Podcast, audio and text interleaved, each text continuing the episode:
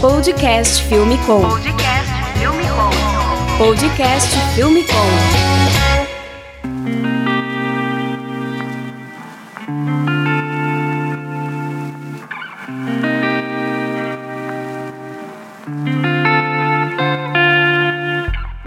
Podcast Filme Com, eu sou o Ivo Duran e a gente tá aqui no mês de agosto de 2020 recebendo um convidado muito bacana, que é o Jonathan Maciel, mais conhecido como Johnny Sul. Fala aí, Johnny. E aí, gente, tranquilaço. Da hora. O Johnny é filmmaker, criador de conteúdo e acabou de se mudar de Porto Alegre para São Paulo. Ele se destaca por criar os próprios acessórios audiovisual e entregar um belo vídeo utilizando equipamentos de entrada.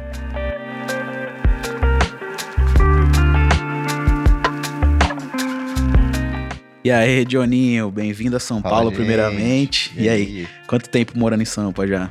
Cara, já estamos há um mês já. aqui, Um mês, né? Um mês, Pode né? crer. Conheci o Jonathan que faz pouco tempo. Se conheceu pela internet, né? E aí ele veio pra São Paulo aí uns meses atrás. Falou, putz, velho, eu vou mudar pra cá. A gente tá, tá bem próximo aí. Tem se encontrado bastante aqui na, na produtora. Trocado bastante ideia. O Jonathan é um dos apoiadores aí também da loja do Filmmaker e do Ave Maker, que são os, os patrocinadores aqui do podcast Filme Com. E, Jonathan, eu queria saber aí, pergunta padrão. Como que você entrou no audiovisual? Como você caiu aí nesse mundo? Ah, acho que é uma coisa que sempre fez parte, né, mano? Eu comecei na área da música, tive um estúdio de música lá em 2015, 2016. E por conta disso, eu tava sempre no meio dessa questão de produção, né? Então, comecei, acho que do jeito que todo mundo começa, assim, gravando um clipezinho simples e tal, só que eu comecei com meu celular, né? Era, que era o que eu tinha, não tinha câmera, nem sabia que eu queria entrar pra essa área. Só que o lado financeiro falou mais alto e tava, cheguei num momento que comecei a pensar o quê? Tipo, pra trabalhar com música, né, um estúdio, tu precisa ter um estúdio, placa de áudio, microfone bom, uma, uma sala isolada, is- acusticamente, um monte de, de- periférico. E com o vídeo eu percebi que com uma câmera e um computador o cara pode viajar o mundo, né? Produzindo conteúdo e ganhando dinheiro. Então parei pensei nisso daí e falei assim, mano, olha que diferença. Então eu vou pra isso. Daí fui, vendi meu celular, comprei minha primeira câmera, fiquei sem celular e entrei com os dois pés, né? Apostando tudo. Não podia dar errado, tinha Uhum. que dar certo. Que doido, a gente olha de fora assim, eu que sou mais do vídeo, né? Você veio do áudio, a gente olha e fala, putz, pra fazer o áudio ali é mais um microfone e um computador, uma placa de captura, você já faz bastante coisa, principalmente hoje em dia, né? Que antigamente era bem mais complexo, né? Pra você gravar, ter uma qualidade. Hoje em dia, Sim. com muito menos, acho que tanto no áudio no vídeo você consegue ter essa, essa qualidade, né? Então você começou no estúdio, você chegou a montar o seu estúdio? Sim, cheguei a montar, investi em parede de isolamento acústico. A gente fechou uma sala, gastou quase 15 mil só pra. hum, Era, eu tinha eu, era eu e mais dois sócios, né? Uhum. A gente chegou a investir valendo. Todo o dinheiro que entrava, a gente comprava com equipamento. Todo o dinheiro que entrava, a gente comprava com equipamento. A gente não conseguia, tipo, tirar nada pra gente, assim. Então ficou por isso por muito tempo. E daí, quando eu fiz meu primeiro trabalho com celular, até, tipo, eu ganhei 500 reais, entendeu? Com o Com celular. celular, assim, daí eu falei assim, nossa, os 500 reais só pra mim. E não qual- vou ter que dividir com os meus sócios. E qual que era a, a parada do estúdio? Era vocês gravavam voz, o instrumento, tudo? Qual que então, era? como a gente, foco? como a gente, além da gente entender, a gente sabia tocar alguns instrumentos também. Então a gente focava nisso também. A gente pegava al- alguém que sabia cantar, ia lá, via a música daquela pessoa, né? A gente meio que era um pouquinho esperto também. A gente já ia na pessoa com a música pronta. A gente sabia que pra nós produzir a música era rápido. Então, tipo, ah, chegava, digamos, no Ivo, o Ivo fez uma musiquinha lá pro Instagram dele, voz do violão. A gente pegava aquele vídeo, produzia aquela música pra ele, tipo, o, o- tipo como se fosse um playback da música, sabe? Chegava no cara e falava assim, ó, mano, a gente produziu aqui, ó, vem gravar a voz aí. O cara vinha e gravava, tipo, já tava tudo prontinho, gravava com a gente, e a gente cobrava, tipo, mil reais pra entregar a música pro cara, entendeu? Se ele quisesse. Então, é tipo que nem hoje, num vídeo, tu vai fazer o tratamento pro cliente, mostrar pra ele como que vai ficar o trampo dele, ah, bem apresentado assim, vai, ele vai ficar muito feliz e é muito difícil ele dizer não, né? Uhum. Então era uma das sacadas que a gente tinha, só que, consequentemente, toda essa verba ia pra pagar os custos do estúdio, né? Você tem 25 anos agora, né? 25 anos. E você começou esse estúdio com quantos anos? Acho que com, tava com 20 20 pra 21, 22, por aí. Tinha saído do colégio? É. E aí você toca alguma coisa? Você é músico também? Sim, desde pequeno, sempre tocando na igreja, aprendi a tocar bateria, depois fui pro teclado, depois pro baixo, ba- guitarra, violão, Agora meio que tento aprender de tudo, assim, mas não toco nada. Tipo, Aquele que diz que toca vários instrumentos não toca nenhum bem, né? Verdade. E aí você, lá no estúdio, você começou a gravar vídeo dos clientes com celular, e aí começou a dar bom. E aí, como que você viu um, um negócio nisso? Que você, putz, você tem bem mais coisa além então, disso. lá no próprio estúdio lá mesmo, eu comecei a gravar uns, uns videozinhos assim, tipo, enquanto o, o cantor tava gravando na, na técnica, eu ficava do outro lado e eu entrava na técnica e ficava fazendo uns takes com o celular, editava aquilo e entregava pra ele depois, junto com o áudio. Quando a gente fosse entregar o áudio, já entregava junto com o vídeo, que era um dos diferenciais do nosso estúdio também, já ia esse videozinho. E acabou que a galera no, no Facebook, minha família, começava, amigos começavam a compartilhar e chegava nesses grupos gospels que tinham lá na, na minha cidade. E chegava em mim, tipo, ó, o Johnny trabalha com vídeo, o Johnny faz vídeo. Só que eu não fazia vídeo, não me denominava isso, né? Daí fechei meu primeiro trabalho, foi por 500 reais também. Fechei um clipe, que tenho muito orgulho dele. Foi o primeiro vídeo que eu fiz com câmera. A gente tinha marcado esse clipe pro próximo final de semana. E eu falei assim, mano, esse é o primeiro clipe que eu consideraria um clipe onde eu iria trabalhar oficial como um Johnny produtor de vídeo, né? Aí eu falei, mano, eu não vou fazer de celular esse vídeo. Eu vou dar um jeito de conseguir uma câmera. Tentei ver de vários jeitos, só que como eu tava numa cidade nova, que eu tava recém-ido, não tinha, não conhecia muita gente. Peguei e resolvi vender meu celular. Botei na OLX e botei assim, ó, vendo, vendo no iPhone 6 que eu tinha na época. Eu troco por câmera tal. Daí eu vi uma, as câmeras que tinham, que eram mais ou menos o mesmo preço lá, que era a T1i, a T3i, a T2i. E um cara que tinha uma, T2, uma T3i me ofereceu. Ó, tem essa câmera aqui com essa lente e troco no, no taco, assim, ó, pau a pau pelo teu celular. E eu, nossa, perfeito, é o que eu precisava. Troquei. O cara era aqui de São Paulo, mano. E ficou sem WhatsApp. Fiquei sem, fiquei sem, sem- sem celular. Eu ficava só pelo, pelo Facebook, eu conversando com as pessoas. né? Sério? Nem- O Instagram nem era tão bombado assim. Caramba. Aí, mano, mandei um maior rolo, mandei o celular pro cara. O cara era aqui de São Paulo, né? Morava em Caxias do Sul na época. Mandei o celular pro cara, o cara mandou, gravei vídeo botando o celular dentro da caixinha, enviando pro cara. O cara também gravou vídeo botando a câmera dentro da caixa. O celular chegou lá, mas a câmera, quando chegou a caixa aqui pra mim, a caixa tava vazia, velho. Sério. A caixa tava vazia. E aí? Aí, Tomou o golpe? Mano, peguei, entrei na justiça, fiz um monte de coisa, fui, fui fazer o BO, fiz um monte de negócio lá. Aí eu mandei mensagem pro cara falando que ia botar a polícia atrás dele, fazer um monte de coisa. E o cara, não, mano, fica tranquilo, não sei o que, vai chegar aí, só precisava, só preciso conferir se o celular vai chegar aqui mesmo. Aí depois de um mês, Nossa, ele mandou a caixa Depois- vazia só pra testar. pra testar, pra esperar o celular chegar, né? Uhum. Tipo, a- ele disse que a mulher do correio deu essa ideia pra ele. Que tipo, ah não, ó, se fosse tu, eu não enviava, espera o celular chegar, depois tu envia. Ele vai ficar bravo, mas tu vai enviar. Envi- mas envia também, né? Não vai não enviar. Aí, sei lá, depois de um mês que chegou a câmera, tá ligado? Fiquei um mês assim, agoniado. Nossa, E cara. nesse tempo todo adiando o trabalho, né? Tipo, Cheiro de golpe. que bom que deu certo. né? Aí eu fiquei adiando o trampo com os clientes, a câmera chegou numa sexta-feira, no sábado eu fui gravar. Eu não sabia o que era ISO.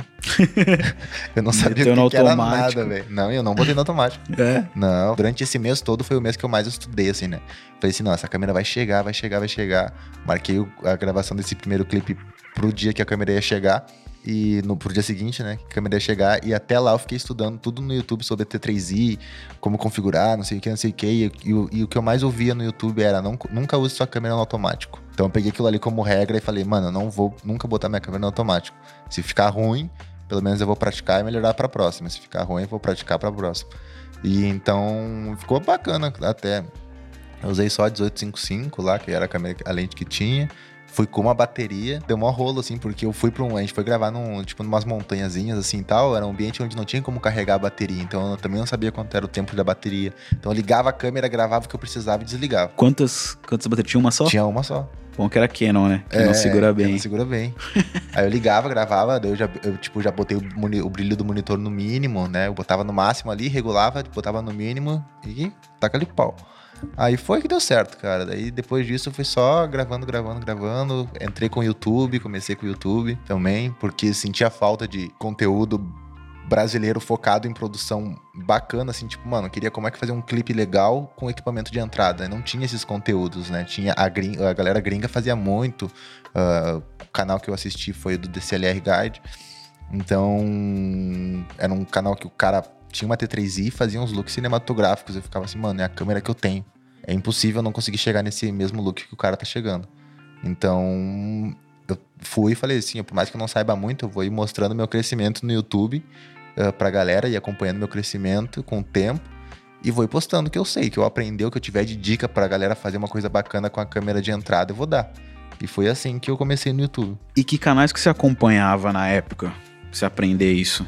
Não, eu. Na época que eu comecei nessa área de vídeo, eu olhava muito da André Pili, Vitor Liberato, DCLR Guide, que é um canal gringo, o do Peter McKinnon também. é assisti- época da Filmicon 2016. É, é, essa época. Da hora. Essa época aí que eu comecei mesmo. E era uma galera que me incentivava bastante, assim, o André Pili, por ser um cara que na época tava morando na gringa, então fazia uns vídeos do cotidiano dele, mostrava equipamento. Era aquele canal que eu olhava com uma visão de tipo, mano, quero chegar nesse nível. Quero ter o que esse cara tem, quero ser ele, tá ligado? Então eu tava lutando pra aquilo. DCLR Guide era um canal que eu olhava pra mostrar pra mim que era possível fazer as coisas, assim, tipo, o cara com uma T3i ia lá e fazia um look incrível. Então, acho que foi, foi um, é um compilado de muitas coisas. Eu, sempre fui- eu nunca fui um cara que entrava no, no YouTube ou assiste filmes para procurar quem eu vou ser, entendeu? Tanto que eu olho, tipo, hoje em dia, de noite, eu estou deitado na cama, eu fico olhando, tipo, canais de, de youtubers normais, tipo. Tipo, Christian Figueiredo, tá ligado? Zoeira, essas besteirinhas, eu fico olhando em, em tudo que é coisa que eu, que eu assisto, escuto, eu pego referência pra alguma coisa, em tudo. Não me limita só a assistir coisas de diretores renomados ou, ou músicas de compositores renomados. Eu assisto de tudo, escuto de tudo, não me limito muito, não. Cara, isso é a maior riqueza, né? De você ter referências, não só do, do audiovisual ali, mas de ficar.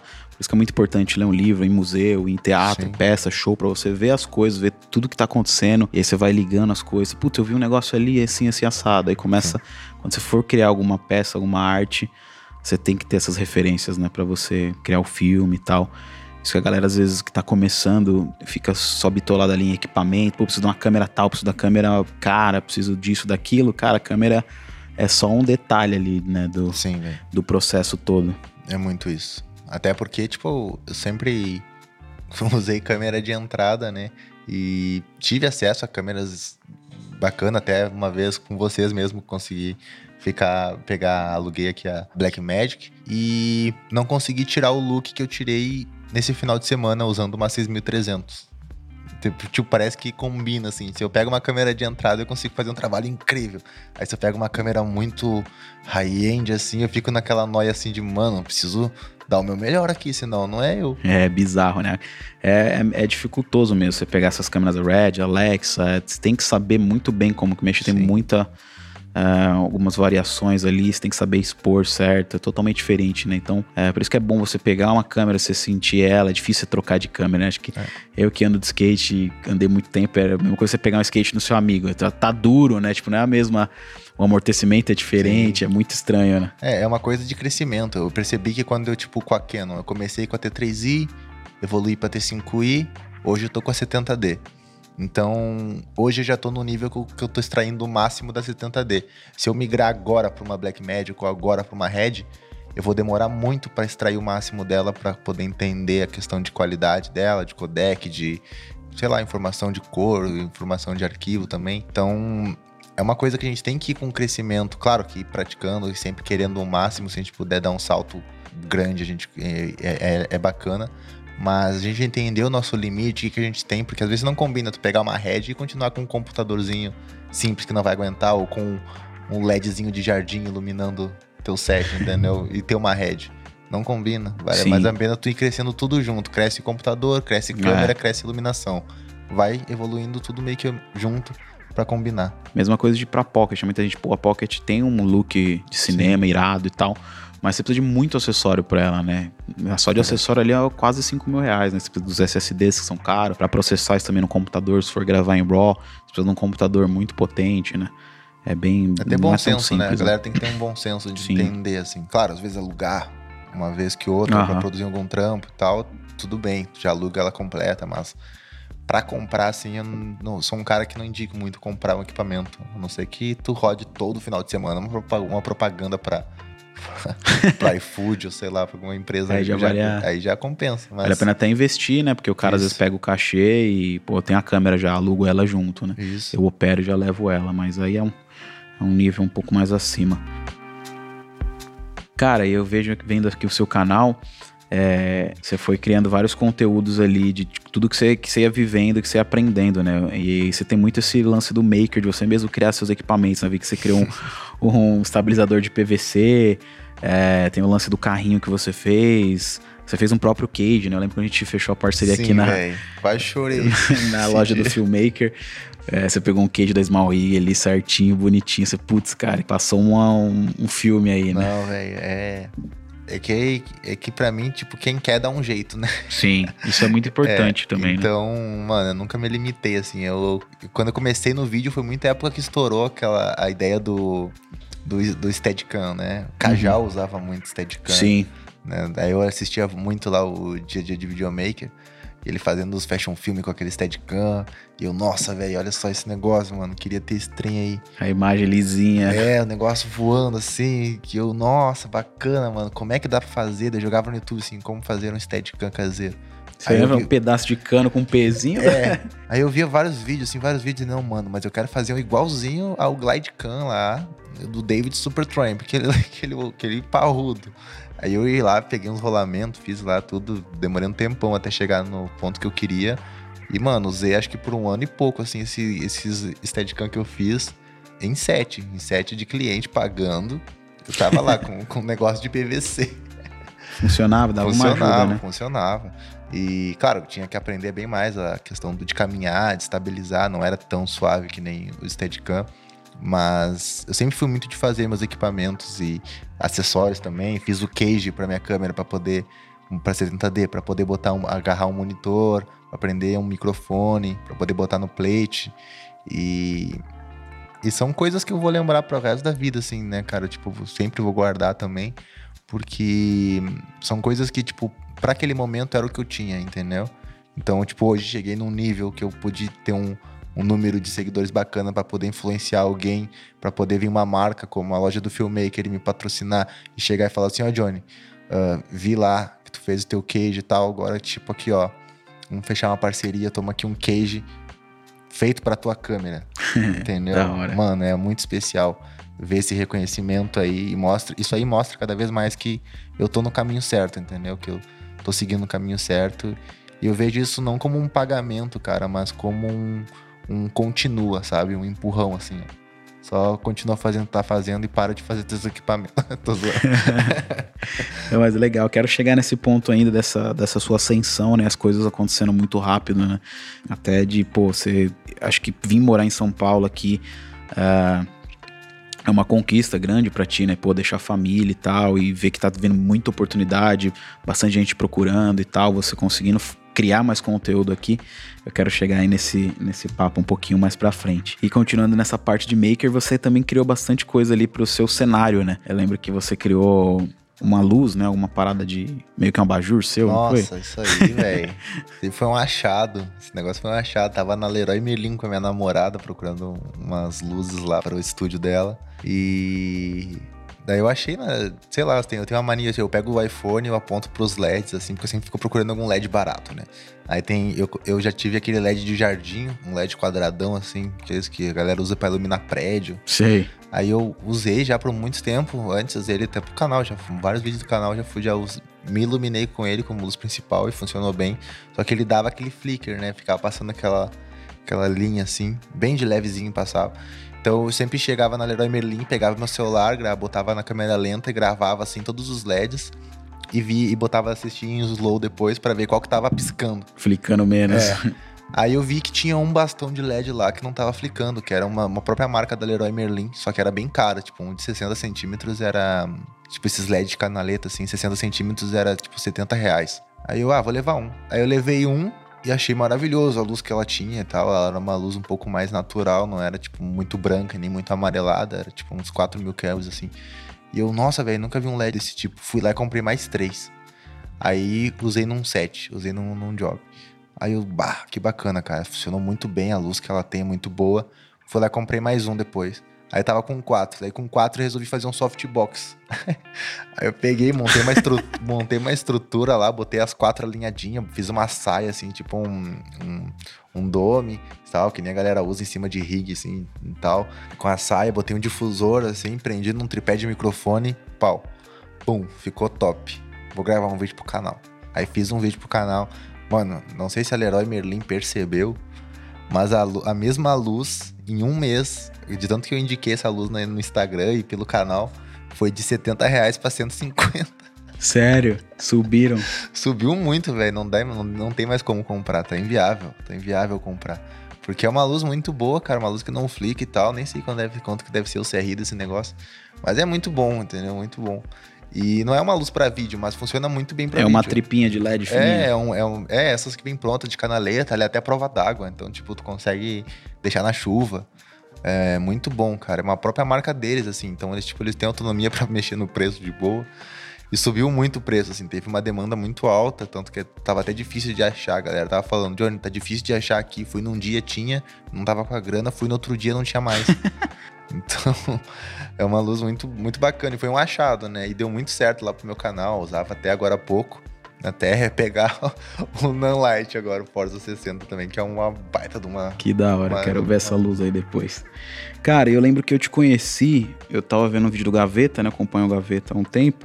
Ah, claro. Inclusive o Gaveta palestrou na Filmicon de Creators em 2016. E aí eu tava vendo um vídeo lá, ele falou, ele citou você, falou alguma coisa, ah, o Johnny Su, um cara muito bacana. Eu falei, pô, da hora, eu fui atrás, fui ver. E aí, pô, eu entrei no seu canal, acho que faz isso faz uns uns oito meses, por aí, quase um ano.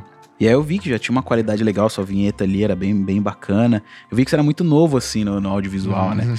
E, mas, putz, eu vi que você tem bastante vontade de ensinar o que você sabe ali, né? Você ainda não passou por, por muitas coisas assim, né? De, de sete grande, você tá tendo mais oportunidade agora, mas você consegue pegar as coisas é, básicas assim e, putz, transmitir isso numa uma forma muito legal pra quem tá começando, né? E o audiovisual, a gente brinca aqui que é o novo DJ, né? Todo mundo quer entrar no audiovisual, quer fazer seus vídeos, né?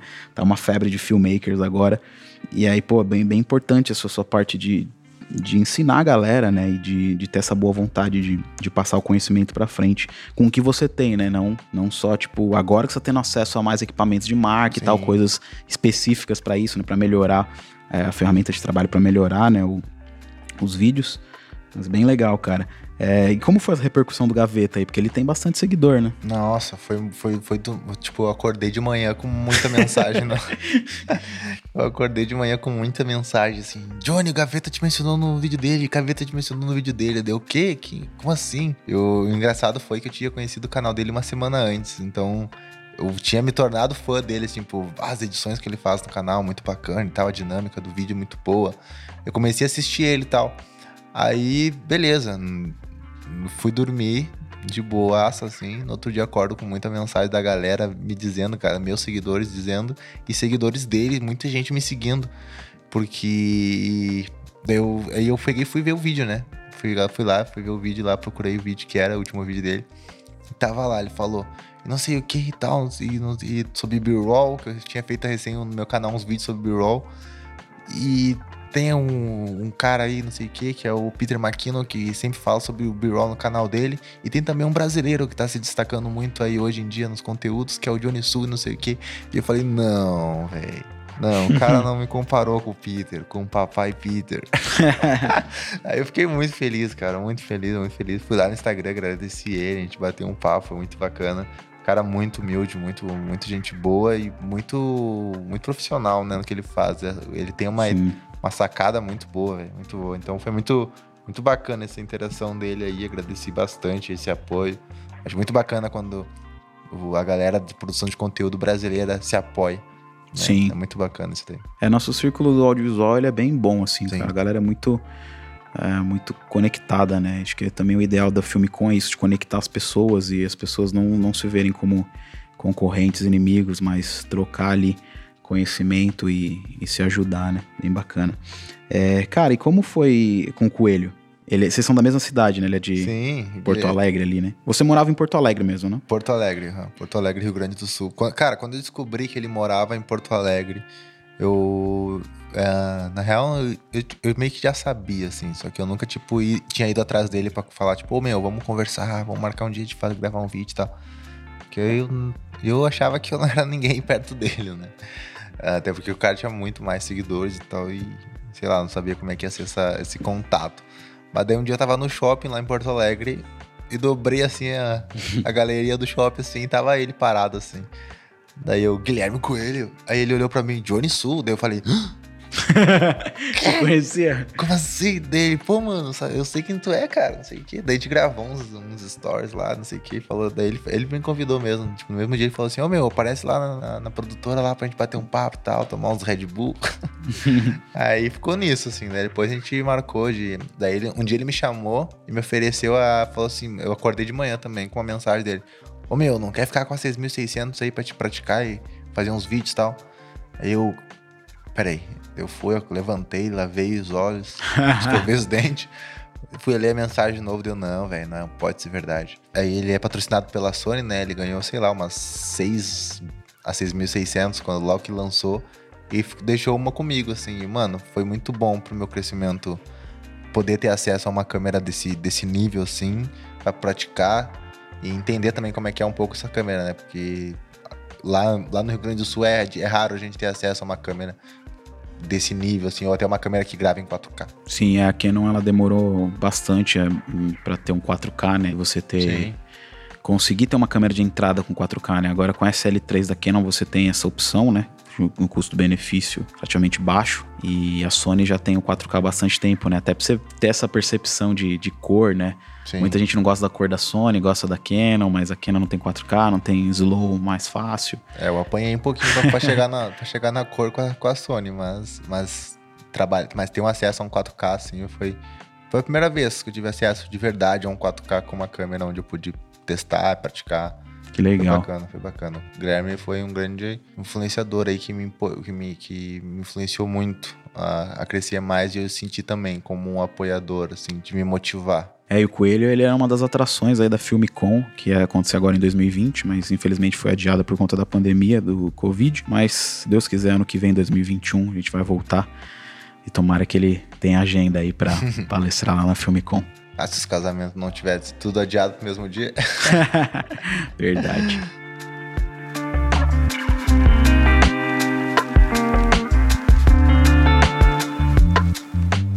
Johnny, e me conta aí, qual foi as primeiras marcas aí que te apoiaram? Vi que você recebeu várias coisas, tem da Zion, tem da Rode, conta aí pra gente. Quem que foi o primeiro aí que... Nossa. ah, cara, foi a primeira vez que recebi uma, um contato, assim, com uma parceria foi Recebidos. re- recebidinho, Biriras. Foi com a Gearbest, velho. A Gearbest teve É tipo um Alibaba, né?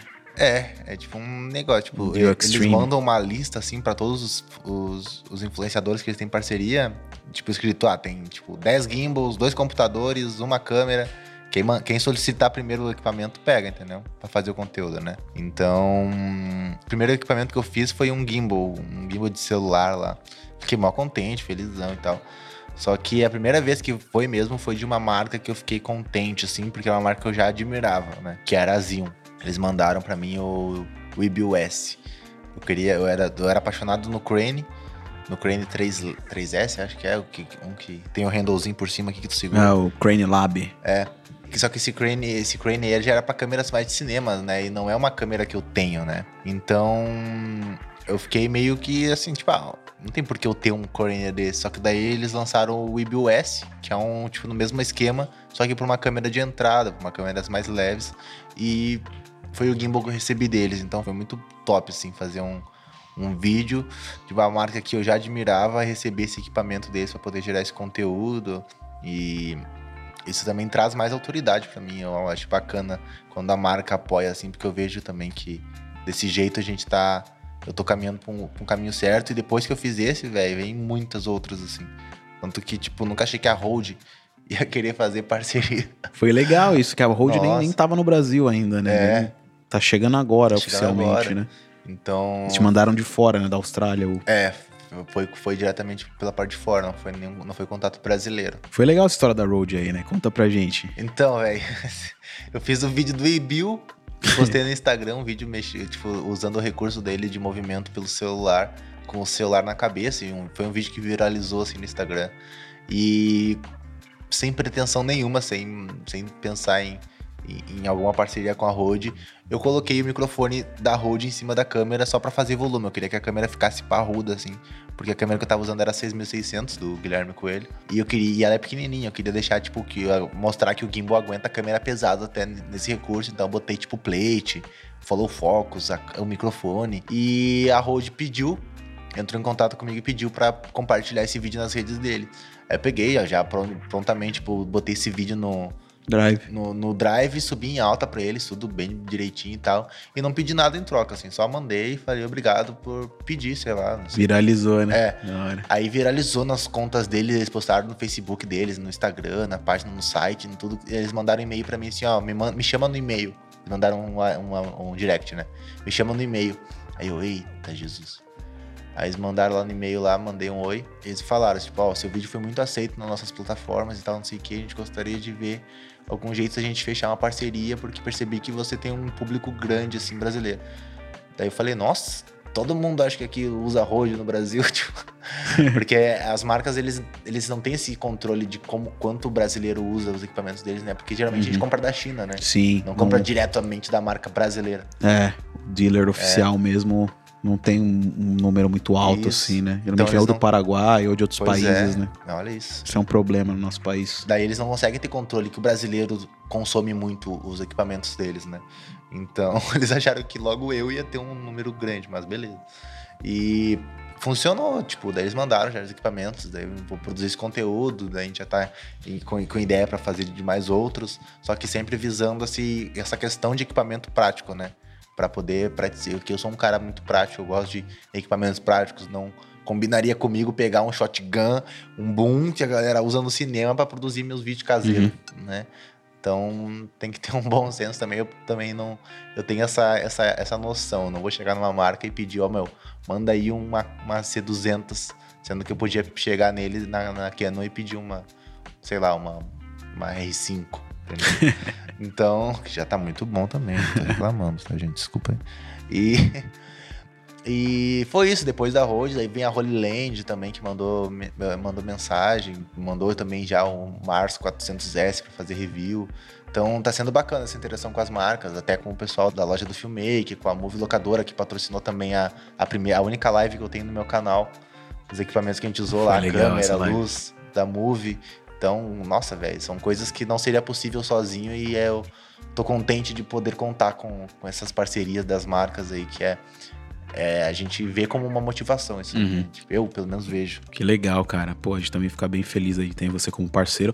E aproveitando, a gente tá falando de equipamento, eu queria falar um pouco aqui da loja do Filmmaker, que é a patrocinadora e mantenedora aqui do podcast Filme Com. O que, que você achou da loja do Filmmaker, ô Johnny? A loja relativamente é nova, né? Sim. A gente fez um ano agora em agosto e ela cresceu bastante agora. Por causa das vendas online, né? Muita gente precisando de câmera para poder trabalhar de casa, microfone, a gente deu um boom bem grande, né? E, pô, ter você aí no nosso time é bem gratificante. A gente aposta muito em ti, vê muito o seu talento. Acho que tem muita coisa em comum ali, né? Sim, mano, é- é- até- acho que a gente até conversou isso, acho que na primeira vez que a gente conectou, que eu achei muito, muito bacana a questão de vocês investirem em filmmakers iniciantes, em filmmakers de, de pequena escala, assim, que tem produções pequenas, tanto com, locado, com a locadora, tanto com a loja, que não é aquela loja ou aquela locadora que, tipo, tem câmeras de cinema e só atende grandes produções, que se chegar aqui uma pessoa que quer comprar um cabo HDMI ou alugar um, um LEDzinho para iluminar um setzinho ali,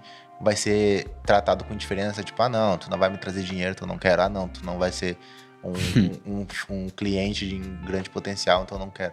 Então, é uma coisa que eu me identifiquei muito Uhum. sendo eu, porque eu sou, por mais que eu tenha esse número de, de seguidores, essa, essa, essa visibilidade, eu ainda sou um, um, um filmmaker em pequena escala, em- de produção pequena. Então eu me identifiquei muito, conversa muito com a minha linguagem, conversa muito com o meu público e achei muito incrível, cara, poder conectar logo de, de cara assim com, com a locadora e com uma loja que já Que irado. que já é desse tipo, entendeu? Muito Legal, bacana. cara. É, e pra gente também a missão da loja do Filmmaker é trazer equipamentos de qualidade no Brasil, né? É, com nota fiscal, com garantia, com esse suporte, né? Que a gente sente muita dificuldade e, e é isso que a gente estava falando anterior aqui, né? As marcas elas não sabem o que vende no Brasil porque não tem muito uma estatística, né? Sim. Como as coisas, está todo mundo acostumado a comprar no Mercado Livre, é, na, na forma informal, é, ou coisas do Paraguai que não tem ali uma procedência. Então, é meio que já, já é, tá, tá acostumado, né? Então a gente é até difícil, né? Você chega numa loja, a galera às vezes pensa que não. Tem muita desconfiança, às vezes, né? De que a loja não existe ou se o produto é original, né? Então, o nosso. É, eu aprendi muito isso lá fora, de você ter esse suporte, esse atendimento bom, de pô, lá, lá fora você compra um negócio e não gostou, você pode devolver ele. Aqui a gente tem o Código de Defesa do Consumidor, você tem até sete dias para devolver, né? Então ter esse também, agora que a gente tem a loja física aqui, as pessoas podem testar o equipamento, ver ele, isso é muito importante, né? Então, é, e falta uma loja assim no Brasil que você possa, tipo, sei lá, uma BH do Brasil, né? A gente Ah, ainda. eu já comprei, mano, diversas vezes com- equipamento, coisa de. Até cabo. Às vezes Você compra um cabo, ele vem com mau contato, não funciona e. tipo, E aí, pra você não- conseguir não, de não o volta. Fazer?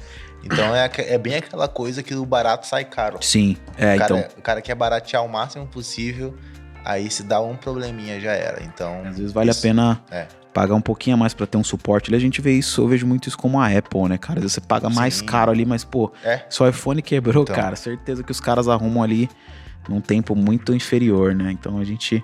Essa é a grande missão da loja, é trazer coisas de qualidade. Pô, a gente tá bem feliz dessa parceria do Johnny, a gente tá crescendo junto. Estamos apostando em mais filmmakers, aí também o Monotosh também entrou no time aí da loja. E aproveitando também da locadora, né? Não só, só de vendas, né? A gente fica no mesmo prédio aqui, a loja e a locadora. A quase gente- comprando o prédio todo. é a missão. A gente apoia o Johnny nas produções dele, então se você precisar, se estiver em São Paulo ou em qualquer lugar do Brasil, a gente também envia para locadora com o, o Move Delivery, né? A gente entrega via DHL para vários lugares do Brasil, depende aí da disponibilidade dos equipamentos, mas tem muita coisa, principalmente a coisa de lives, ah, tem mini, iluminação, as luzes da Aperture, da Nanlite, é, áudio, câmeras, lentes. Então se você vier produzir em São Paulo ou for de São Paulo, a gente fica aqui no bairro da Vila Madalena, aqui, Vila Madalena e Pinheiros. É, vou deixar o site aí que é o movelocadora.com.br. Se você quiser comprar, tem a loja do filmmaker.com.br.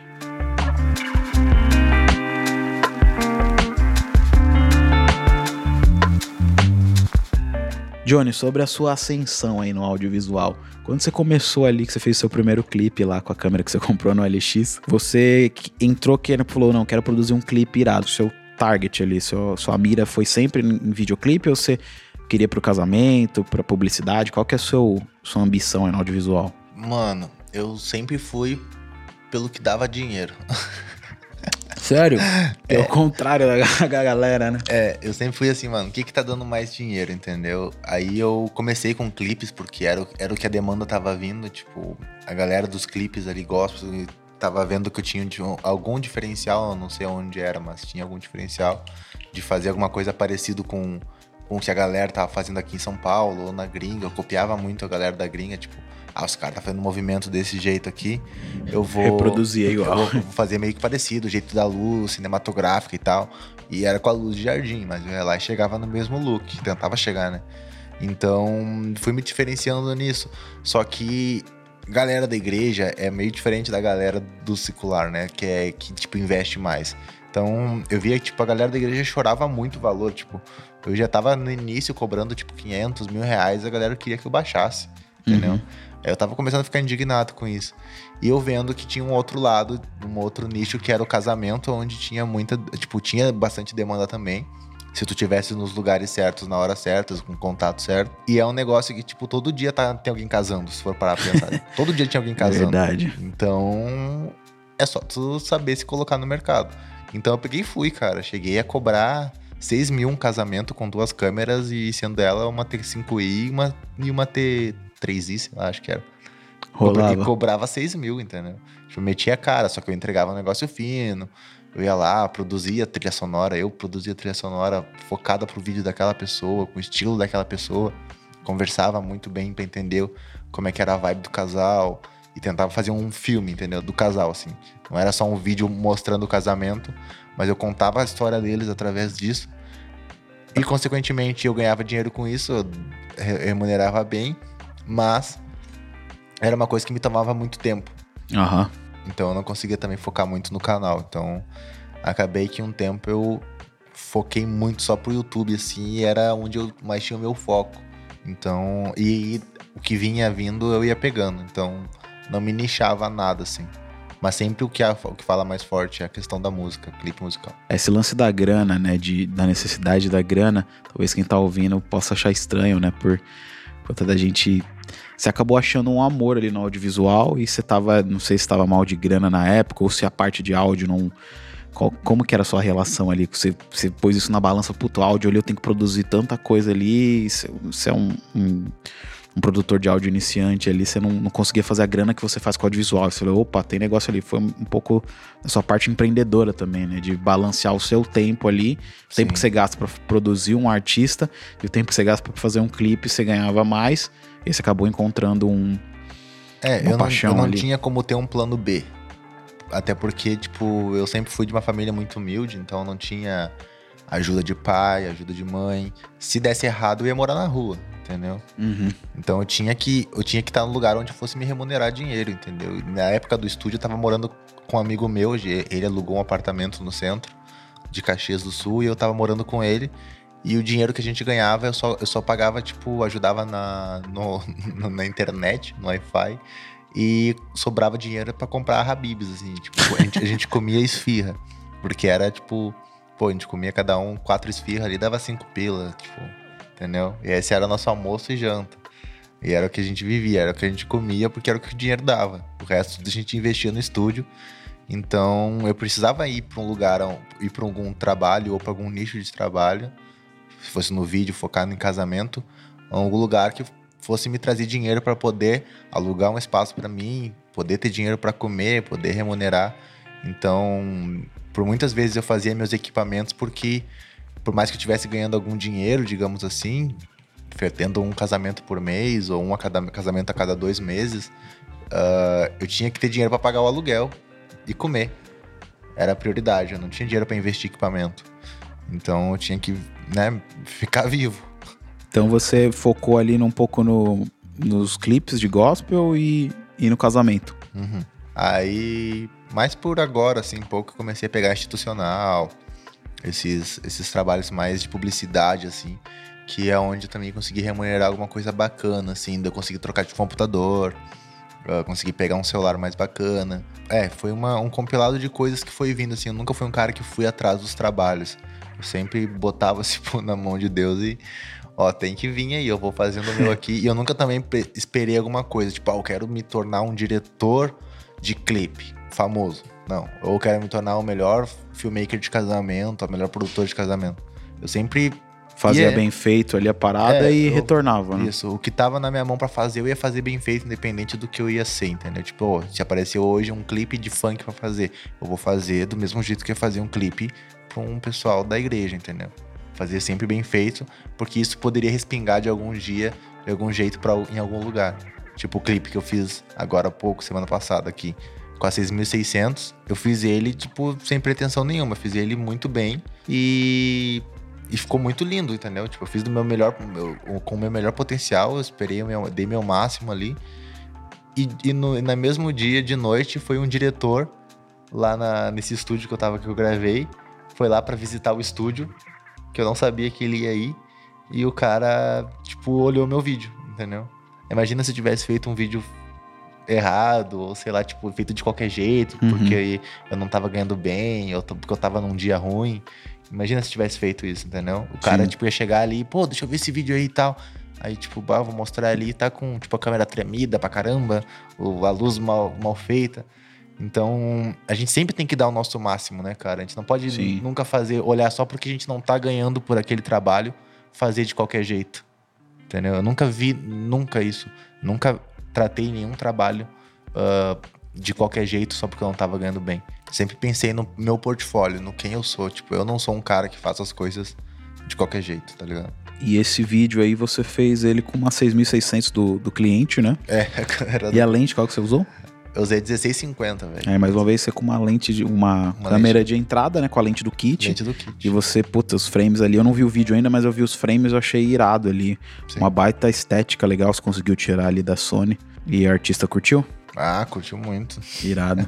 É muito bacana, cara, ver isso. Porque, tipo, o que eu mais ouvi deles, assim, foi, mano, eu não sabia que a minha câmera podia tirar essa qualidade, entendeu? E às vezes a pessoa quer pegar uma 7.3 ali pensando que vai mudar e, cara, É. não é. Aí você Não. estudar, estudar a estética da parada, né? o- A, a direção de arte ali, eu vi que você Isso. jogou uma fumacinha, ficou.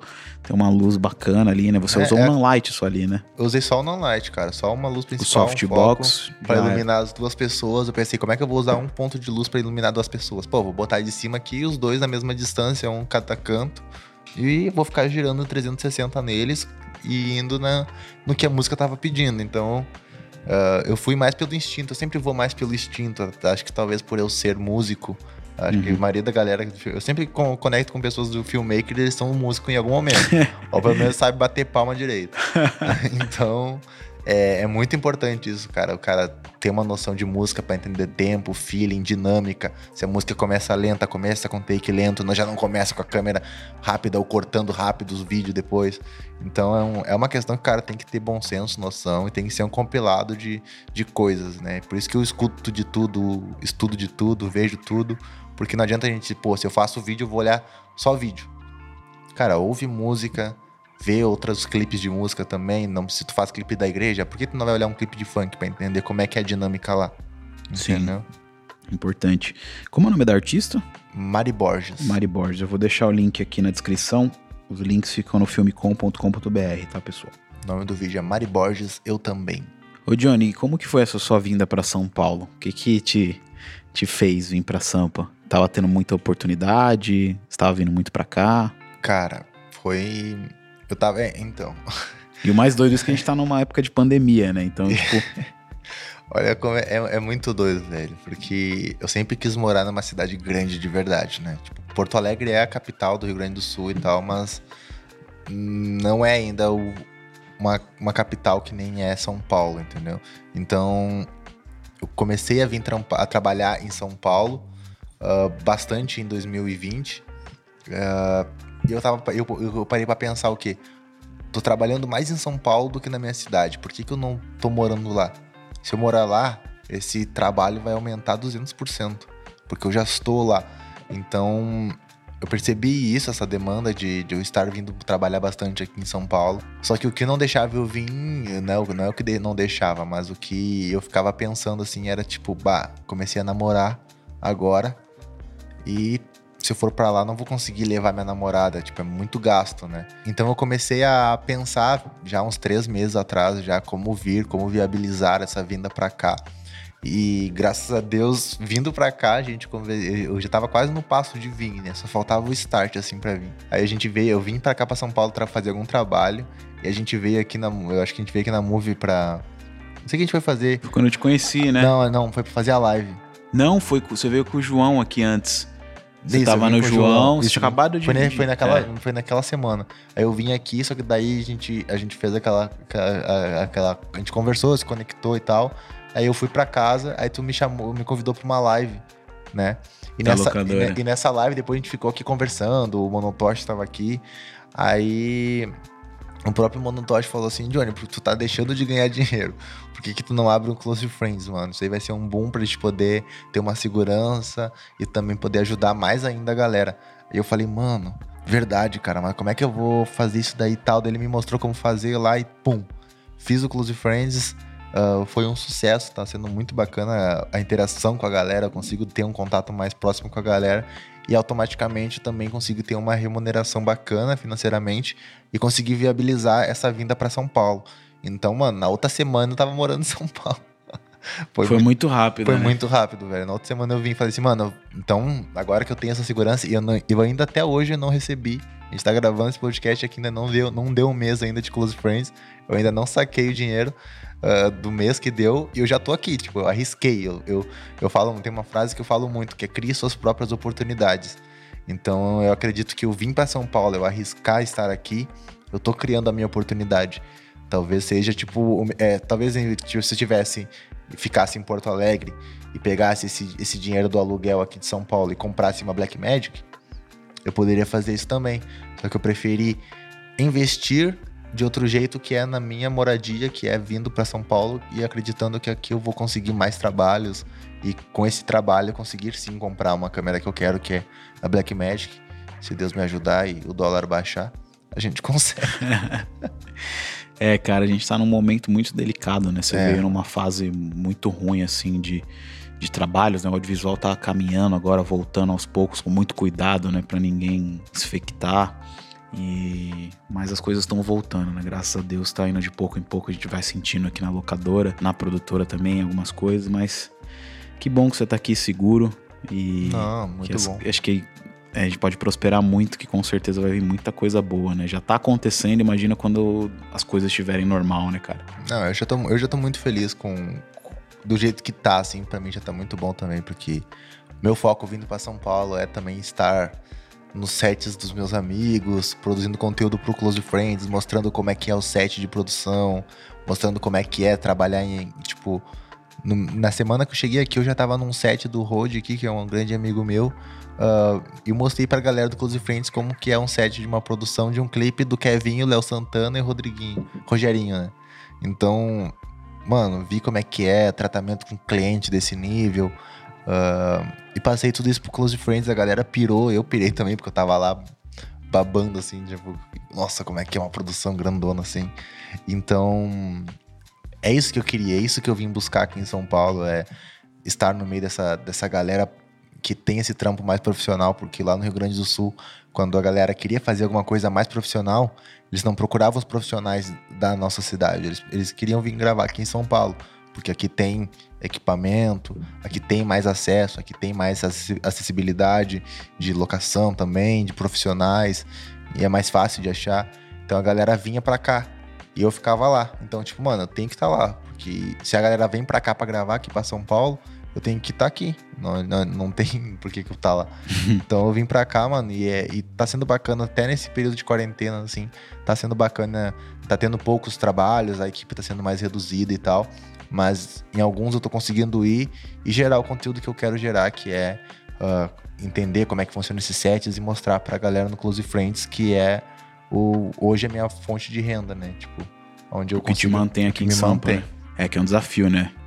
O, o custo aqui ele é bem elevado, mas também tem bastante oportunidade, né? Bem isso. Cara, e você fez um vídeo muito louco de Sampa, né? Da sua Não. chegada aqui. Ah, Ficou muito bem feito, fazer, cara. né? Parabéns. Até Não- comentei lá.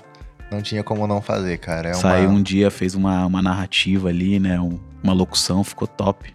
uma locução bem bonitinha. Mas não tinha como não fazer, cara. É um start muito grande, assim. Ou eu queria vir para São Paulo ou ir para Nova York.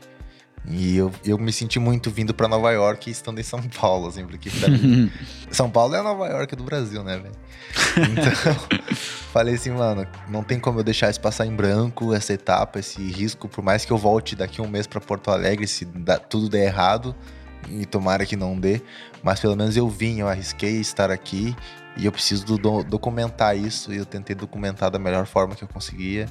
E graças a Deus consegui conectar com pessoas, eh, amigos e passar isso através do vídeo de como é importante essa minha vinda para São Paulo. Então, cara, foi muito especial fazer esse, esse vídeo aí que eu, que eu consegui postar lá no canal e deu uma repercussão muito bacana de galera que já veio para já foi para algum lugar por causa de trabalho e sentiu o que eu tô sentindo hoje em questão de deixar a família, em questão de deixar amigos e de gente que ainda quer fazer isso, que ainda quer criar essa oportunidade de ir mais longe, de estar em, em alguma cidade melhor, com, com recursos melhores.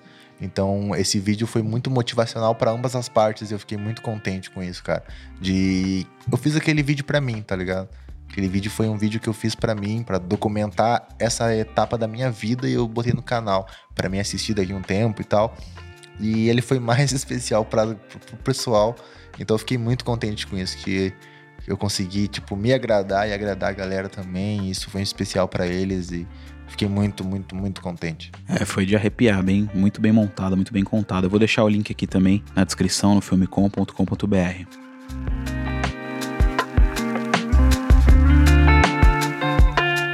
Johnny, eu quero saber como que você está estudando atualmente, né? Como os cursos estão todos fechados. é, presencial, né? Mas tem muita coisa boa na internet, né? E o AV Makers, que é nosso patrocinador aqui, o portal de cursos, que é o avmakers.com.br, tem vários cursos de audiovisual lá. Como vocês fizeram essa parceria aí? Nossa, velho, isso foi um achado muito importante, assim, para mim, porque eu nunca fui muito fã de cursos, de ensinar nada, assim, fui um cara que fui muito atrás das coisas, de pesquisar, tipo, ah, eu vi o vídeo de alguém, como que o cara fez aquela luz, aí digamos que alguém comentou luz de, de Rembrandt lá, sei lá, vou pro YouTube, luz de Rembrandt, como fazer, não sei o que, quem é, quem é Rembrandt, quem não sei o que, vou lá e pesquisava tudo. E assim eu ia estudando, eu sempre fui muito fominha para estudar as coisas, então, eu ia atrás, né? Aí, cara, eu, eu, eu nem sei porque foi de um jeito tão natural que a gente conectou com a VMakers que eu era uma plataforma. Eu já segui, acho que eles no Instagram e cobiçava assim. Ah, entendi, porque lembrei. Foi por causa do Hideki. Eu vi um vídeo do Hideki que ele compartilhou, que, é um, que ele é um professor dentro da VMakers, é um amigo meu, produto, filmmaker aqui, diretor aqui em São Paulo. E ele compartilhou um vídeo que ele, que, de uma aula dele. E eu falei assim: Nossa, mano, tu dá aula na VMakers, que top, não sei o que e tal. E fui lá e comecei a curtir o vídeo deles e tal. E do nada eu, eu fui procurar no meu e-mail e tinha um e-mail da VMakers lá. Que eu tinha mandado há pouco tempo, assim, tipo, ah, vimos seu canal e tal, gostaríamos de fazer uma parceria. E eu, não, velho, olha isso. eu não checava muito meu e-mail. Hoje eu já checo todo dia, né? O que, que eu tô perdendo? Tá moscando, tá perdendo é, trampo. Perdendo trampo. Aí, mano, daí eu eles mandaram mensagem falando que queriam fechar alguma parceria comigo de gerar algum cupom de desconto pra galera. eu perguntei assim, tá, mas eu posso ter acesso a esse cupom aí também pra poder usar? Aí eles falaram assim, não, mano, a gente dá um acesso grátis pra te poder testar e praticar, ver como é que é a plataforma pra passar pra galera. Deu, não, não acredito. Aí sei lá, tamo aí até Tem hoje. Tem uma porrada de curso lá, né? Nossa, Você mano. já fez qual? Mano, eu já fiz direção de fotografia, que eu acho que é o que todo, mundo, todo mundo faz. É do Castelo Branco, né? Isso. Eu é fiz completo direção de fotografia, a história do cinema. Eu tô começando bem na ordem, assim, porque, tipo, não faz muito tempo que eu tenho acesso. Acho que faz um mês e pouco que a gente tá com essa parceria. E comecei a estudar, tipo, pela ordem que eu acho que tem que ser, entendeu? Uhum. Tipo, como foi o início de tudo, assim. Então eu tô indo com bastante tempo, porque eu tenho acesso durante um ano, né? Uma anuidade. Ele, geralmente quando alguém compra, ele compra anuidade. Então eu tô aproveitando para ir bem com calma, assim, e no meu tempo também. Então, uma coisa bem bacana, até porque é bem prático o jeito, o sistema deles, é um aplicativo. Tu abre o aplicativo, tu escolhe o curso que tu quer fazer, e ele te lembra assim, ó, esse curso que tu já fez, ou tu tá fazendo, tu tá no curso tal desse curso na aula tal desse curso, então tu acessa aqui tal, pum. Então, eu tô indo bem na ordem, assim, tentando pensar como que é o início de tudo e indo, assim. Acho que uhum. até vou fazer um vídeo pro canal explicando tipo, como, como, fazer, como estudar dentro do, da plataforma VMakers, porque tem tanto curso lá dentro, tanta aula, Toda... cara, às vezes acaba se perdendo, É, né? todo mês eles lançam conteúdos novos, né? Então você assina ali, você fala, putz, vou assinar por um ano. Mas você sempre vai ter cursos novos, né, cara? Pois é. E a plataforma realmente é muito boa, o Felipão é, ele investe bem lá. O AVMakers ele, ele nasceu é, do Treina Web, que é uma plataforma que existe há mais de 10 anos no mercado de TI, né? Então o AVMakers já puxou toda essa uh, toda a qualidade do Treina Web. Então para quem está começando aí tem curso de edição, de Photoshop, tudo muito bem explicado. Eu, eu já fiz um lá de Flash, que eu não, não sou fotógrafo estilo, né? Onde eu tava com dificuldade de Flash, eu fiz um de Flash lá. Sempre tô de olho, Baltarejo também, que é um dos coordenadores lá.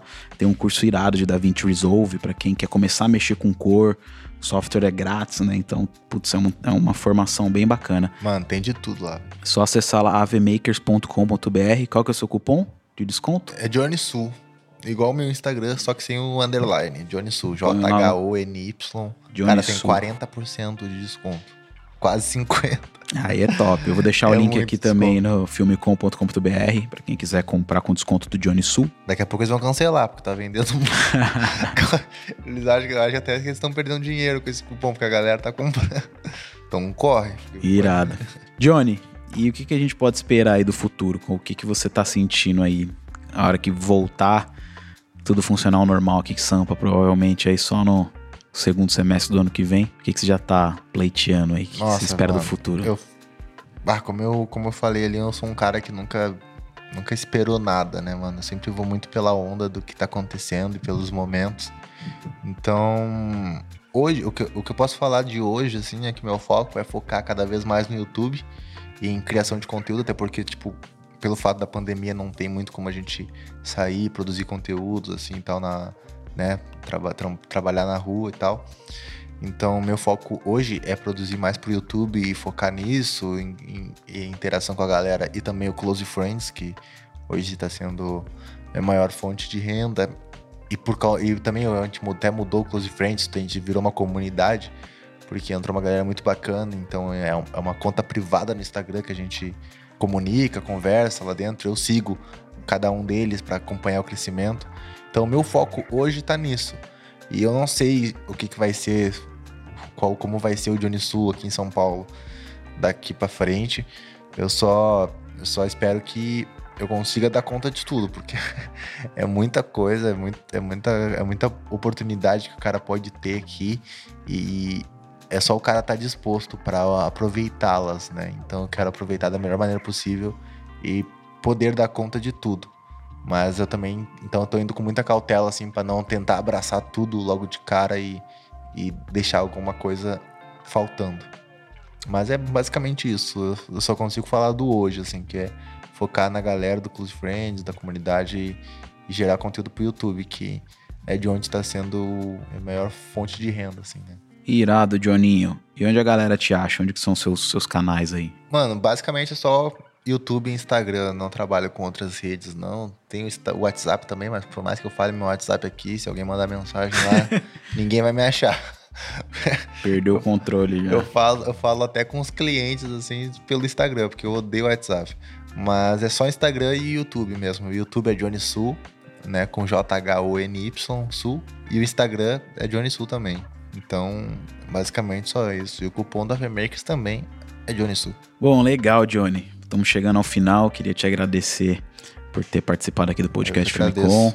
Eu agradeço. Quer deixar alguma mensagem final aí pro pessoal? Ah, mano, se puder deixar alguma coisa é a frase ali que eu falei para até no meu vídeo aqui de São Paulo, que é para as pessoas criarem suas próprias oportunidades, né, mano? Não deixar que não fique sentado na sua cidade, por mais que você mora no interior, eu morava no interior, ficar pensando tipo, mano, nunca vai acontecer nada comigo.